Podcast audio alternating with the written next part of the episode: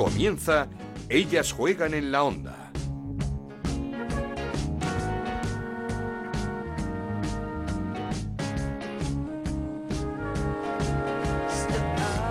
¿Qué tal? Bienvenidos una semana más a Ellas Juegan, este podcast que hacemos en Onda Cero para hablar de fútbol femenino. Nos podéis encontrar en ondacero.es y en nuestra cuenta de Twitter en arroba Ellas Juegan OCR. Seguimos en semana de selección, que esta tarde juega su segundo partido amistoso ante Dinamarca a las 7 y media en Santo Domingo, en el Estadio de Santo Domingo, en Alcorcón. La semana pasada victoria ante Bélgica 3-0 con goles de Mariona, de Alexia Putellas de penalti y de Aitana Bonmatí y con el debut de Amayur, jugadora de la Real Sociedad, que está haciendo una segunda mitad de campeonato fantástica. La peor noticia de la concentración, la lesión de Leila, la dueña del lateral izquierdo de España y del Barça. Rotura de menisco de su pierna izquierda, tiene que pasar por el quirófano y nos tememos que pasará más de un mes de baja. Le deseamos una pronta recuperación.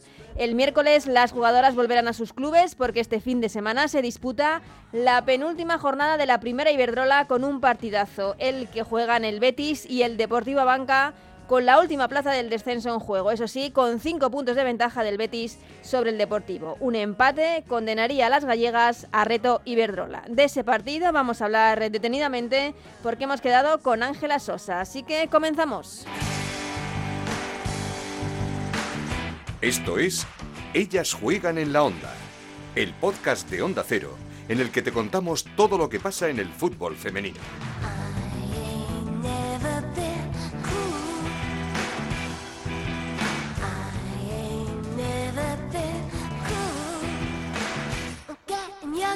Lo hacemos como siempre escuchando a los protagonistas de la semana y la primera es ella, no podía ser otra, es Alexia Putellas, protagonista en Universo Valdano. Si no lo habéis podido ver, aquí tenéis un resumen. Yo creo que esto recién empieza. O sea, no es que ya hemos conseguido un éxito, que hemos ganado el triplete. Eh, no, esto acaba de empezar. O sea, si yo te digo eh, dentro de 10 años cómo ves el fútbol, yo lo tengo claro. Eh, el, fútbol jugado por mujeres va a estar mucho más presente en todos lados que ahora. Estoy convencidísima, convencidísima. Yo en mi momento si hubiera visto, hubiera visto igual a Rivaldo, pero también tenía la, otra opción ¿no? de, de ver a cualquier otra jugadora hacerlo, pues quizás hubiera empezado desde antes a creerme que puedo tener éxito igual que esa jugadora. Eh, ahora, por suerte, las chicas, las niñas lo pueden ver y es que el futuro lo tengo clarísimo que va a ser el, el, de ellas. Yo cuando hablo de igualdad me refiero a eso, me refiero a igualdad de oportunidades, eh, que si una niña eh, quiere jugar a esto, tenga la posibilidad de hacerlo, eh, no porque tenga ya 14 años, eh, no se pueda inscribir en un equipo de chicos, ya tenga que dejar de jugar y se rompa ahí la cadena. Oportunidades, simplemente claro. oportunidades. Yo creo que tenemos que aspirar a, a que todas las compañeras de profesión puedan vivirlo igual que nosotras. Eh, eso va a hacer que el nivel crezca. Eh, yo creo que debemos, somos un país futbolero igual que, Argentina, eh, debemos intentar que sea la mejor liga del mundo, que jueguen las mejores jugadoras tanto nacionales como extranjeras aquí y que esto sea imparable. ¿Cómo se consigue eso? No cortando la cadena de eh, los partidos se deben de ver, tiene que haber visibilidad, eh, eso te va a hacer que tengas mejores ingresos, mejores ingresos tienes mejores jugadoras o mejorar las, las que ya tienes y es uno parar, una cadena. La verdad que este mes de mayo ha sido muy intenso y muy apasionante. sí, súper bonito, pero a la vez súper agotador también. La tensión, el objetivo por el que llevas tanto tiempo preparándote estaba al caer, ha sido agotador, eh, pero bueno, ahora ya terminar las mejores sensaciones y eh, ir pensando que lo que hemos hecho no nos sirve para, para volver a ganar el año que viene.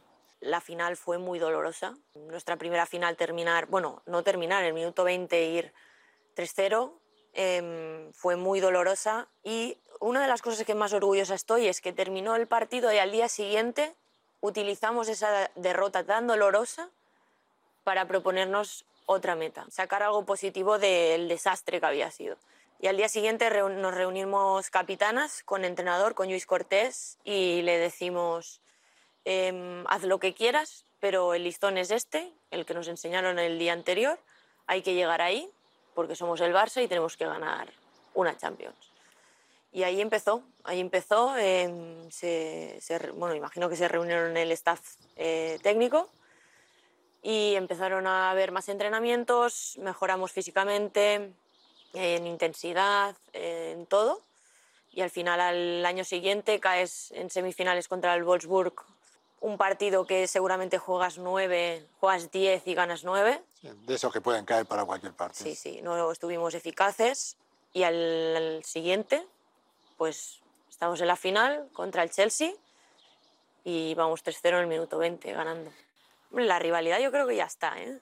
Yo creo que ya está, porque tú ves la camiseta con el escudo del Real Madrid enfrente y dices, esto lo he visto yo ya muchos años. desde pequeña. Desde pequeña con hombres, pero... Ahora me toca a mí. Eso ya está. Eh, solo espero que mm, no derive a lo que hablábamos antes, a insultos y que sea una competitividad sana, dentro de lo que cabe de un Barça-Real Madrid.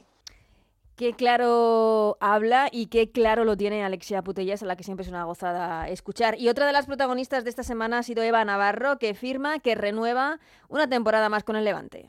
Sí, estoy muy contenta de poder seguir un año más aquí con el Levante y, bueno, muchas gracias al club por toda la confianza que, me han dado desde el primer momento que, llegué al club. Y, bueno, estoy muy contenta de, de este año de poder haber conseguido los objetivos y bueno, eh, el año que, viene pues ojalá poder conseguir más cosas y seguir aprendiendo y, mejorando cada día aquí. Bueno, pues de lo personal, pues recuperarme al 100%, de, de volver de como de antes de la lesión incluso mejor. Creo que de esta lesión estoy aprendiendo muchísimo y, y estoy mejorando como futbolista y como persona. Y bueno, pues mis objetivos son pues con el Levante ojalá poder meternos el año que viene en Champions, este año jugarla y poder seguir más adelante en la Champions. Y bueno, a nivel de, selección, ojalá eh, poder estar en esa Eurocopa del año que viene, que para mí sería, sería increíble. Aparece y se le presenta a Eva Navarro un año prometedor eh, con esa Champions eh, para el Levante y con la Eurocopa también de fondo esa Eurocopa de la que tenemos todos muchas ganas la próxima temporada. Y por último, el seleccionador Jorge Vilda, esta tarde a las siete y media en Alcorcón, último partido de la temporada ante Dinamarca, amistoso, pero con un objetivo claro, terminar invictas. Nosotros tenemos el, objetivo de, ganar mañana para acabar bien la temporada.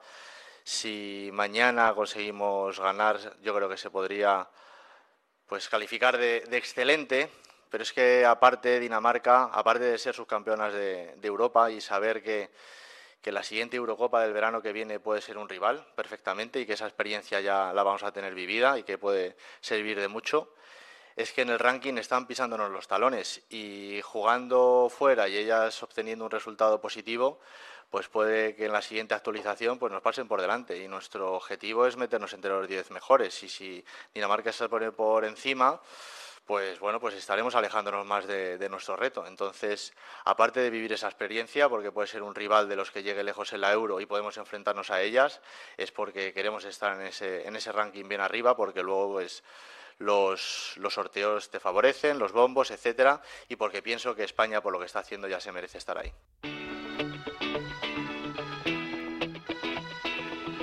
Seguimos con Ellas Juegan en la Onda, con Ana Rodríguez.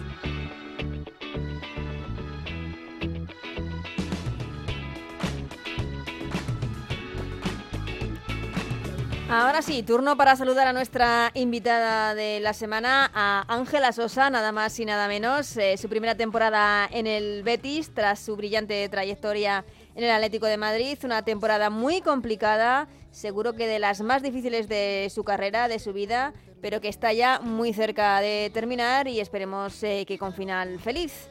Ángela, ¿qué tal? ¿Cómo estás? Hola, muy buenas. Te pillamos en la previa de hacer eh, tus entrenamientos personales, ¿no? Sí, la verdad que sí, me ha, me ha pillado en el coche. Eh, aparte, supongo que es entrenamiento que haces tú por tu cuenta, aparte del equipo. Sí, claro, nosotros entrenamos por las mañanas y pues algunas tardes no me, me toca porque me gusta y porque me gusta sentirme bien, ¿no? Y creo que también es necesario, ¿no? Conforme va una cumpliendo años. Uh para cuidarte, para estar mejor, lo llevas haciendo durante mucho tiempo? Sí, eh, al menos los últimos cuatro años sí. Así y te va bien, claro. O sea que para qué cambiarlo. ya te digo, además soy de rutina, soy supersticiosa y aparte ya digo que es que me gusta.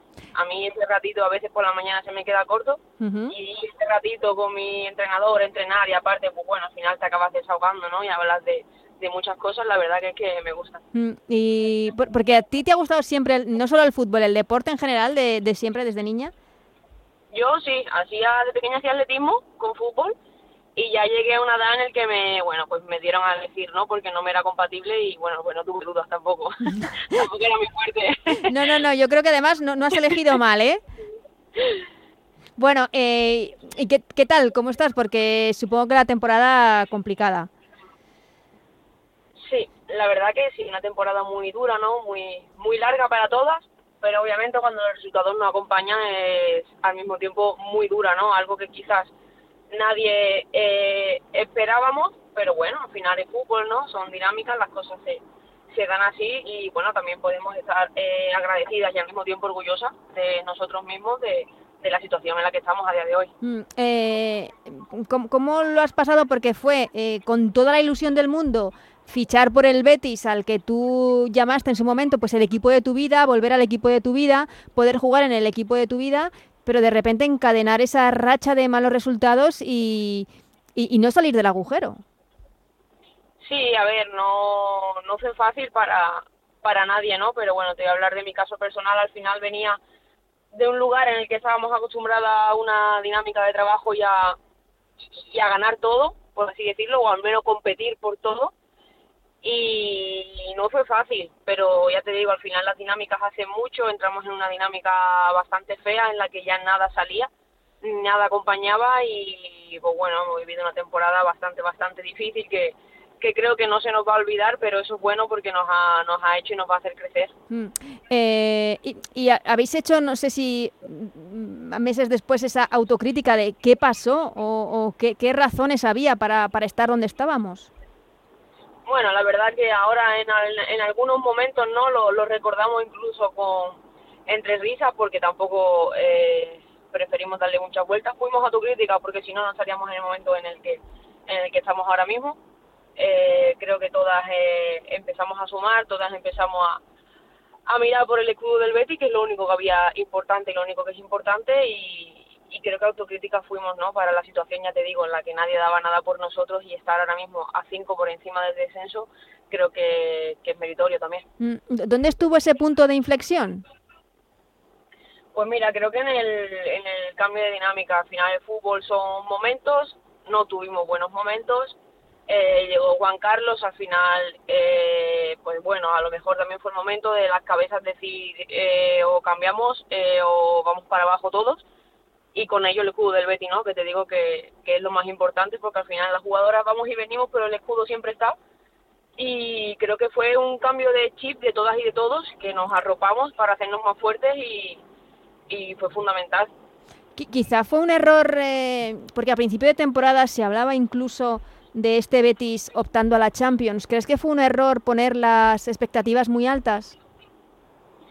Bueno, yo al final hablo de mi de mis expectativas, no puedo hablar de las expectativas que la gente tuviera sobre nosotros, eh, pero al final el fútbol, lo que te digo, el fútbol hay que jugarlo y ya una vez que se juega, al final el, el deporte te pone en el lugar que mereces, ¿no?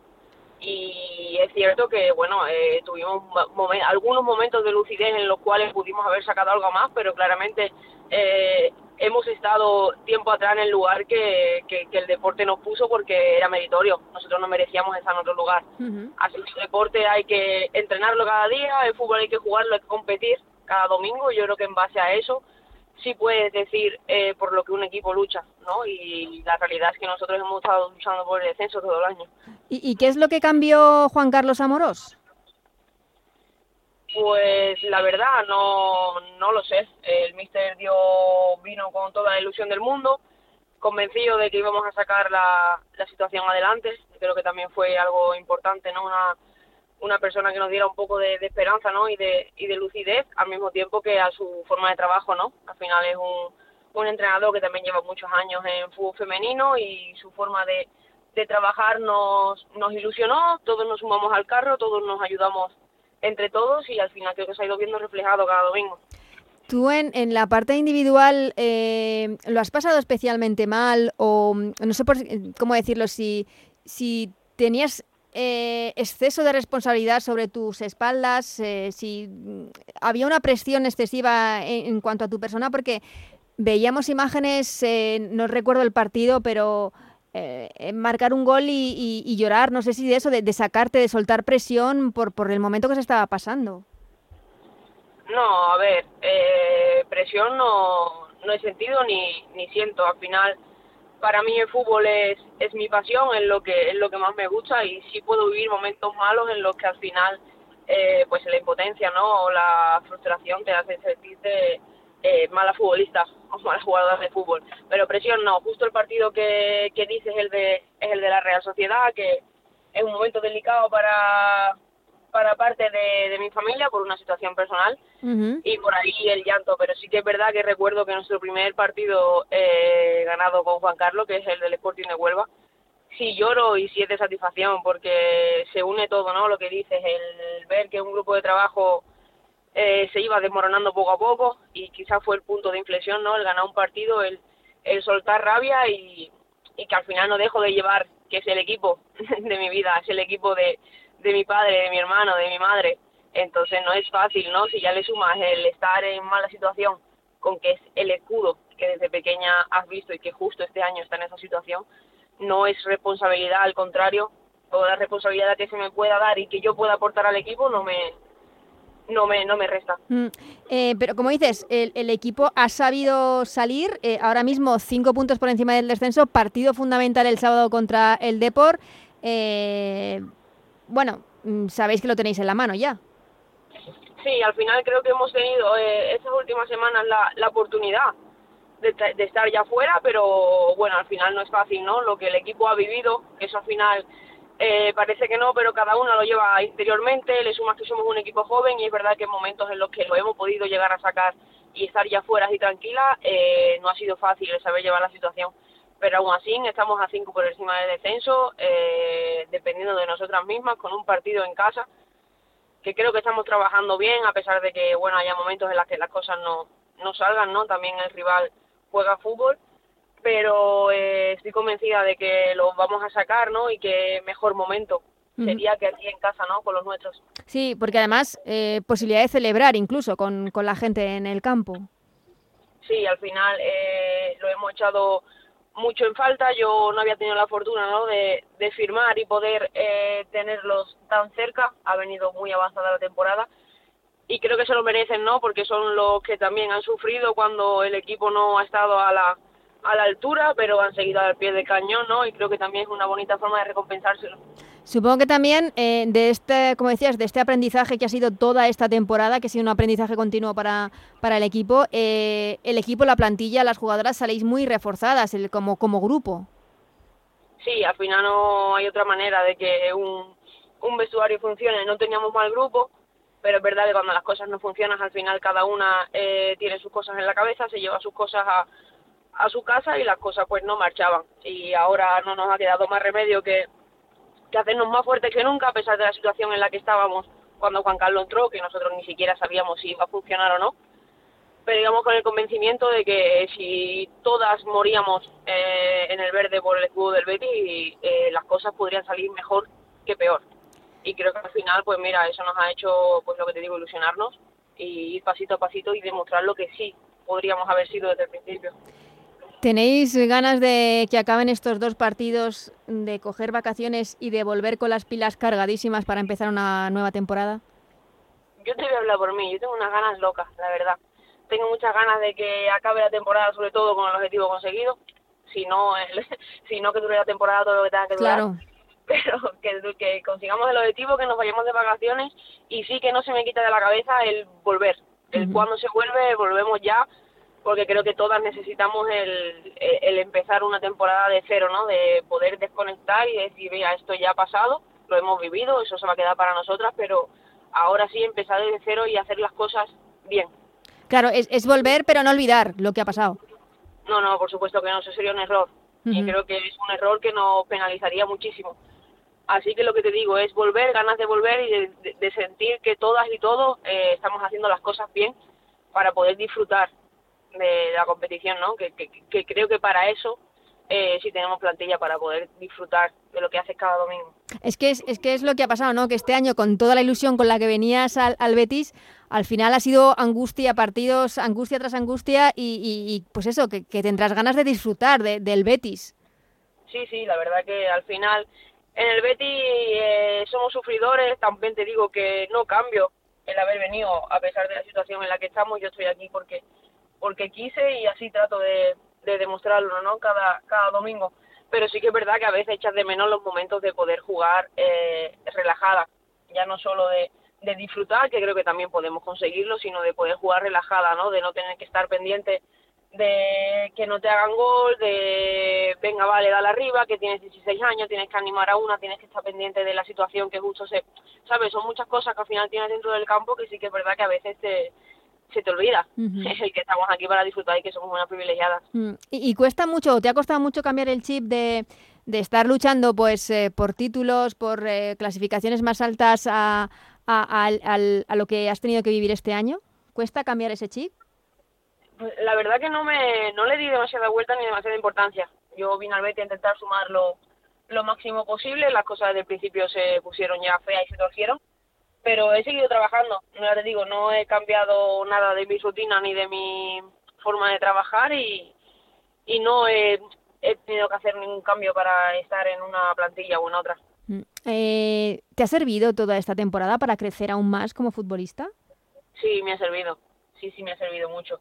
Creo que llevaba muchos años en una buena eh, posición, rindiendo a un nivel eh, óptimo para estar en primera división y creo que el paso que di no era un paso fácil y ya te digo, la, la segunda vuelta que todas y todos eh, hemos hecho, ¿no? Pues demuestra eh, al nivel al que puede estar el Betis y puede estar cada una. Y a pesar de las circunstancias en las que seguimos estando y hemos estado hace poco, te diría que, que sí he podido disfrutar de una segunda vuelta porque sí la he vivido con ilusión. Mm. Y al final el fútbol, eh, vivirlo con, con ilusión eh, es lo más importante. No, de, desde luego, por eso te preguntaba, que tendrás ganas de, de empezar y, y, no sé, y disfrutar más de, de, de un, del equipo que, como el que dijiste, que es el equipo de, tu vida, el de tu familia. Eh, te quería preguntar también, ¿te ha sorprendido la mala temporada del Atlético de Madrid? Bueno, al final, fíjate, ya te he dicho antes con nosotros mismos que el fútbol son momentos, claro. son dinámicas y cuando las cosas no se dan de cara, pues, pues no se dan de cara. Mm, y, y, por el contrario, la buena temporada del Barça redonda con el triplete, con esa Champions. No, eh, no sorprende a nadie. Son una plantilla para, para ilusionar, es una plantilla modelo en la que los clubes tienen que ir poco a poco eh, fijándose por su forma de trabajar que al final es lo que se ve reflejado en el, en el campo y la verdad que para nosotras, no para todas las jugadoras, es un orgullo. Mm. Eh, ¿Significa mucho para nuestra liga tener al campeón de Europa en, en la primera Iberdrola? Sí, por supuesto. Ya éramos de las ligas más completas que con el paso de los años hemos ido creciendo. Ya las jugadoras no nos íbamos fuera, son las extranjeras las que quieren venir a la liga española y creo que, que, que el paso que el Barça ha dado consiguiendo algo histórico siempre siempre va a quedar pues eso para la historia del fútbol femenino español y por supuesto para hacer crecer la liga. Voy terminando las dos últimas, Ángela. La primera es, eh, eh, ¿quién es el referente de Ángela Sosa en el mundo del fútbol femenino? En el mundo del fútbol femenino. Si tienes o si creciste con un referente que no era del fútbol femenino, evidentemente, pero dentro no, del... Claro, yo no tuve la fortuna de sí. poder tener un, un, referente de fútbol eh, femenino. Eh, siempre me he dejado guiar y, y aconsejar y ver reflejada en, en, mi hermano, pero si te tengo que decir una jugadora de fútbol por por posición, por eh, por forma de ver el fútbol, te diría obviamente no a Alexia. Uh -huh. Creo que tiene muy muy buenas condiciones y que se asemeja a la forma en la que a mí me gusta ver el fútbol. Y bueno, pues fuera de la Liga Española, pues te diría Penny Harder. Uh -huh. La delantera del, del Chelsea. Y mmm, también eh, la última, un deseo que le pides para la próxima temporada. Nada, que creo que nos merecemos una segunda oportunidad y que, que por lo menos trabajando todos y todas bien eh, podamos disfrutar de la primera división, que creo que, que es muy bonita, que como te digo está creciendo mucho para poder eh, competir. Pues ojalá y que se cumpla, eh, se puede cumplir ya el, próximo el próximo sábado con ese partidazo ante el Depor, que vaya todo fenomenal, Ángela, eh, y que puedas disfrutar más el próximo año de, de tu equipo, de este Betis. Muchísimas gracias.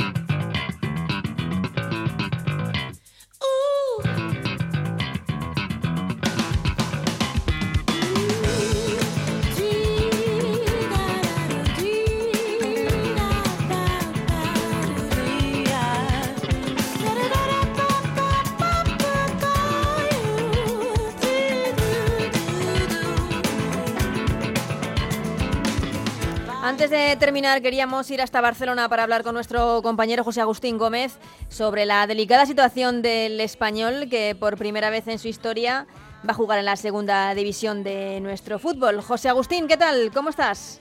Hola, muy buenas, Ana. Antes de nada, muchísimas gracias por estar aquí con nosotros en, en Ellas Juegan. Es un placer tenerte con nosotros. Eh, mira que estaba avisado el español, eh, tenían la experiencia de la pasada temporada, del pasado año, pero cuando no se ponen remedio a las cosas, pues pasa lo que pasa.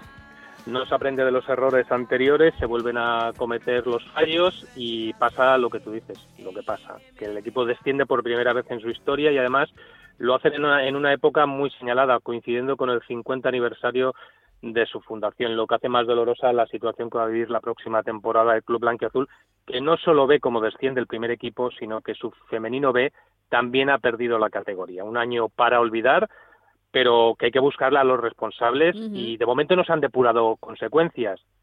Vamos a ver, porque pidieron un margen de 15 días, tres semanas para empezar a, a, valorar y a tomar decisiones. De momento no se ha producido, únicamente la rueda de prensa la pasada semana de la responsable del fútbol femenino, Raquel Cabezón, pero el entrenador sigue siendo el mismo, mm, la coordinadora sigue siendo la misma y el director deportivo del club, Rufete, no se va a mover. Por lo tanto, vamos a ver quién es el primero que cae. Yo creo que va a ser el entrenador, el Rubén Casado. Que ya sorprendió que cogiese las riendas del equipo. Porque la situación es que fue muy rocambolesca. Rubén Casado formaba parte del, staff técnico, era el segundo entrenador del juvenil A masculino, eh, se despedía de todos los empleados porque quería buscar otros eh, retos, no quería seguir siendo el segundo del juvenil A, se había despedido de los empleados del club conforme iba a abandonar la entidad y 24 48 horas después aparece como entrenador del femenino. Mm. ¿Por qué? Pues entre otras razones porque tres días después empezaba la pretemporada del conjunto femenino y necesitaban un entrenador.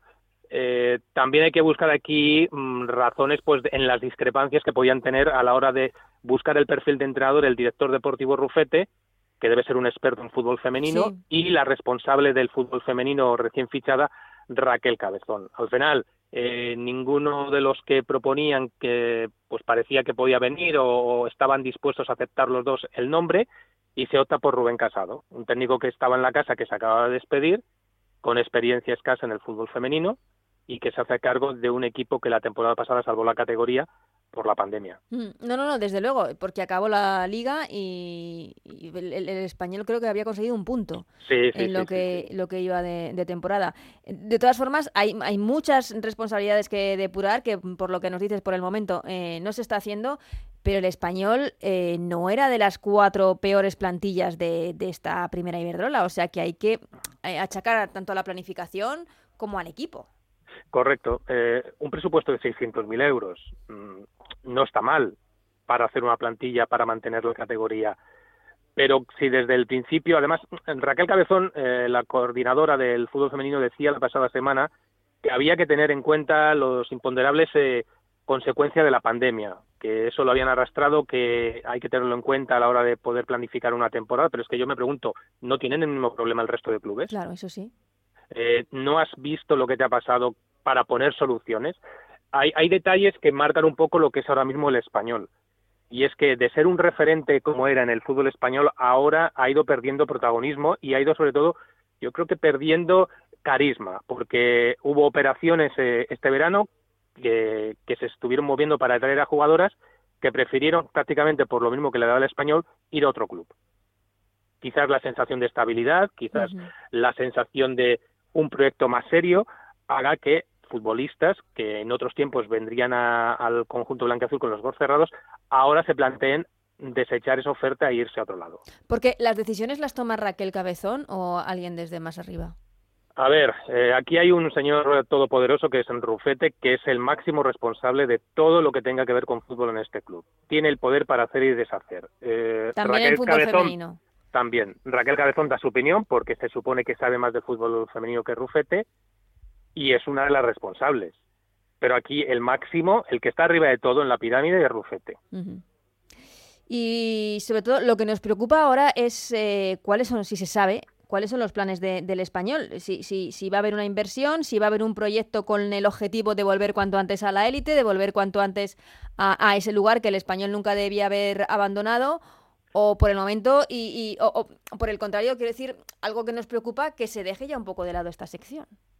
A ver, lo que dijo la coordinadora es que se quiere hacer como el primer equipo, es decir, regresar en tan solo una temporada a, la máxima categoría del fútbol femenino. El problema, entre otros, es que el primer equipo de fútbol desciende con una plantilla donde se habían gastado 80 millones en fichajes y el español no es el caso. La plantilla es la misma o incluso se puede debilitar si hay jugadoras que se marchan. Se quiere apostar por la cantera, una cantera que, repito, el femenino B descendió también una categoría se quiere volver a trabajar con gente de casa, se quiere volver a, lo que era el español de antaño, un equipo atractivo donde las jugadoras quieran venir a crecer, a proyectarse. Pero claro, eh, ¿qué les ofreces? Claro, ahora mismo les ofreces una categoría inferior a la Iberdrola. A partir de ahí, pues tienes que intentar seducirlas. ¿Con qué argumentos? Eso es lo que espero que en algún momento nos puedan explicar los responsables. Es que ahora mismo eh, muchísimos equipos tienen una apuesta muy importante por el fútbol femenino. Si tú no la haces, te comen la tostada por otro lado. Correcto. Eh, el fútbol femenino del español es histórico. Es uno de los fundadores de la liga. Eh, no se le puede dejar de lado. En el club son conscientes de esta realidad, que el fútbol femenino es histórico, que son uno de los referentes en el fútbol español. Pero claro, es que en los últimos años eh, no se ha trasladado esta imagen, ni hacia afuera ni hacia adentro. Es, tan histórico que recordamos la carta de Lombi que leímos aquí la semana pasada pidiendo disculpas, Lombi, jugadora del español, pidiendo disculpas por así decirlo, a, las jugadoras eh, anteriores al español decía que por una mancha imborrable eh, que habían hecho en que habían hecho al club, que, es una mancha que, que no se podrá quitar nunca, que es ese primer descenso a, jugar en, segunda división por parte del español. Es que lo que te hablaba de, clubes como el español y que también nos preocupa en el caso de, que alguna vez pueda pasar en el Rayo Vallecano, que son clubes que, dejen de estar en la élite y, y se deje de hacer una apuesta importante por ellos. ¿Me entiendes, no? Sí, sí. Además, el, el gran problema del español es que el Barça que en fútbol lo tiene al lado y supone lo que supone, ahora ha sido un equipo que ha invertido dinero y lo ha hecho un equipo campeón de Europa. Antes el Barça no era nadie en fútbol femenino, el español ganó una liga, ganó seis Copas de la Reina, el Barça no sabía lo que era ganar, no sabía lo que era tener opciones de títulos y ahora las cosas han tornado. El Barça está arriba de todo y el español desciende de categoría. Bueno, ¿cuántas jugadoras del Barça han empezado en el español ahora mismo? Bueno, pues por ejemplo, una de las más importantes del Barça, Marta Torrejón. Marta Torrejón, capitana. Se formó en el español. Alexia Putellas también pasó por el español. También, es que, claro, es que el, es que histórico, el claro. el español, no el Barça. Es que es eso, es el histórico, el referente ha sido el español que, en el que han jugado las mejores jugadoras de, de España. Exacto, exacto. Aquí teníamos, por ejemplo, la mejor delantera de su momento, la Jenny Hermoso de, la época, que era Adriana. y, estaba muy bien valorada. Boquete. Y, Vero Boquete. Y además, eh, hay una cosa que tenía el español, que es lo que aparece en la carta de Lombi, lo que dice Beno Boquete, se le cogía mucho cariño a este equipo eh, las jugadoras que se han ido de aquí se han ido contentas, se han ido hablando maravillas, se han ido porque económicamente llega un momento que el español no puede competir con otros clubes, pero todas se marchan agradeciendo lo que les ha dejado el español. Y eso es lo que mm, Raquel Cabezón quiere que recupere el club, ese ser un equipo que atraiga a las jugadoras algo que, como te decía antes, ahora mismo no sucede porque han preferido irse a otra entidad por un proyecto que les parece más atractivo que no es blanquiazul. Y es que se ha ido dejando, se ha ido dejando, se ha ido dejando, creyendo que la inercia mantendría al equipo sin problemas porque no se iba a invertir como han hecho otros clubes para eh, crecer en la Liga Iberdrola y la inercia les ha llevado a la segunda división. Es que, mm, a ver, que no estamos pidiendo que el español compita con el Barça. Ahora, mismo, imposible. Ni con el Real Madrid, pero sí que puede competir con otros equipos como puedan ser un Valencia o un Sevilla. el español podría competir por no tener problemas. Claro. O debería, debería. Otra cosa es que pueda, pero debería competir por no tener problemas. Y, y los últimos años solo han sido problemas lo que ha acumulado. No, no, no, es que lo comentabas al principio que el año pasado se salvó por la campana, por la pandemia, un punto tan solo en, en la temporada. Y esta, que no había empezado de todo mal, pero que se metió de repente en, en el pozo de- del descenso y ya no hubo quien, se- quien sacó del equipo ahí. Sí, el problema es que los mensajes, las palabras eh, son muy bonitas porque también se dijo lo mismo cuando arrancó la temporada tras, tras sufrir y pasarlo mal y verse en, descendidas la pasada campaña, pero al final eh, no hemos visto soluciones. Mm. Hemos visto que el equipo se hunde, se hunde, se hunde en la clasificación y acaba descendiendo. O sea, no se puede decir que no estaban avisados. Y Mm. repito, a mí la excusa de que eh, la pandemia pues ha complicado todo, se lo ha complicado a todos los clubes. La pandemia Y el español desciende, Sí. otros no cubren, no bajan. Y como decimos, el español desciende, estaba avisado, no era la peor plantilla ni de las cuatro peores No. plantillas de, de la temporada. Y, y lo que esperamos, José Agustín, es lo que nos cuentas, que eh, el deseo de Raquel Cabezón, la directora de la sección, que es volver eh, en, en la próxima temporada a la élite, se cumpla, pero para ello hay que tomar decisiones y hay que hacer una inversión. Sí, bueno, la apuesta de Raquel también fue una apuesta de riesgo, una- porque había sido una jugadora histórica en la mejor etapa del, del español, pero en el fútbol de élite como gestora no tenía experiencia. Pero se apostó por ella, se apostó por alguien de la casa, alguien conocida por el aficionado, alguien que pudiera transmitir a las jugadoras lo que es el español. Tampoco ha funcionado. No ha funcionado. no. Yo creo que quizás a lo mejor, quizás, re- digo, si se le deja más libertad de acción, bueno, vamos a comprobar si se puede, si se puede extender, dándole total libertad para trabajar. Pues quizás sea Raquel Cabezón la que mejor puede llevar esto adelante, porque es la que conoce la casa, es la que conoce el fútbol femenino. Bueno, si se equivoca, dejémosla que se equivoque ya. Claro que sea ella. Exacto. Ujú. Pues ojalá y, y que tome quien tome las decisiones sean las correctas y veamos cuanto antes a un histórico como el español, un referente de nuestro fútbol femenino, de nuevo en la élite de nuestro fútbol. Muchísimas gracias por estar en ellas. Juegan José Agustín, un abrazo. Otro.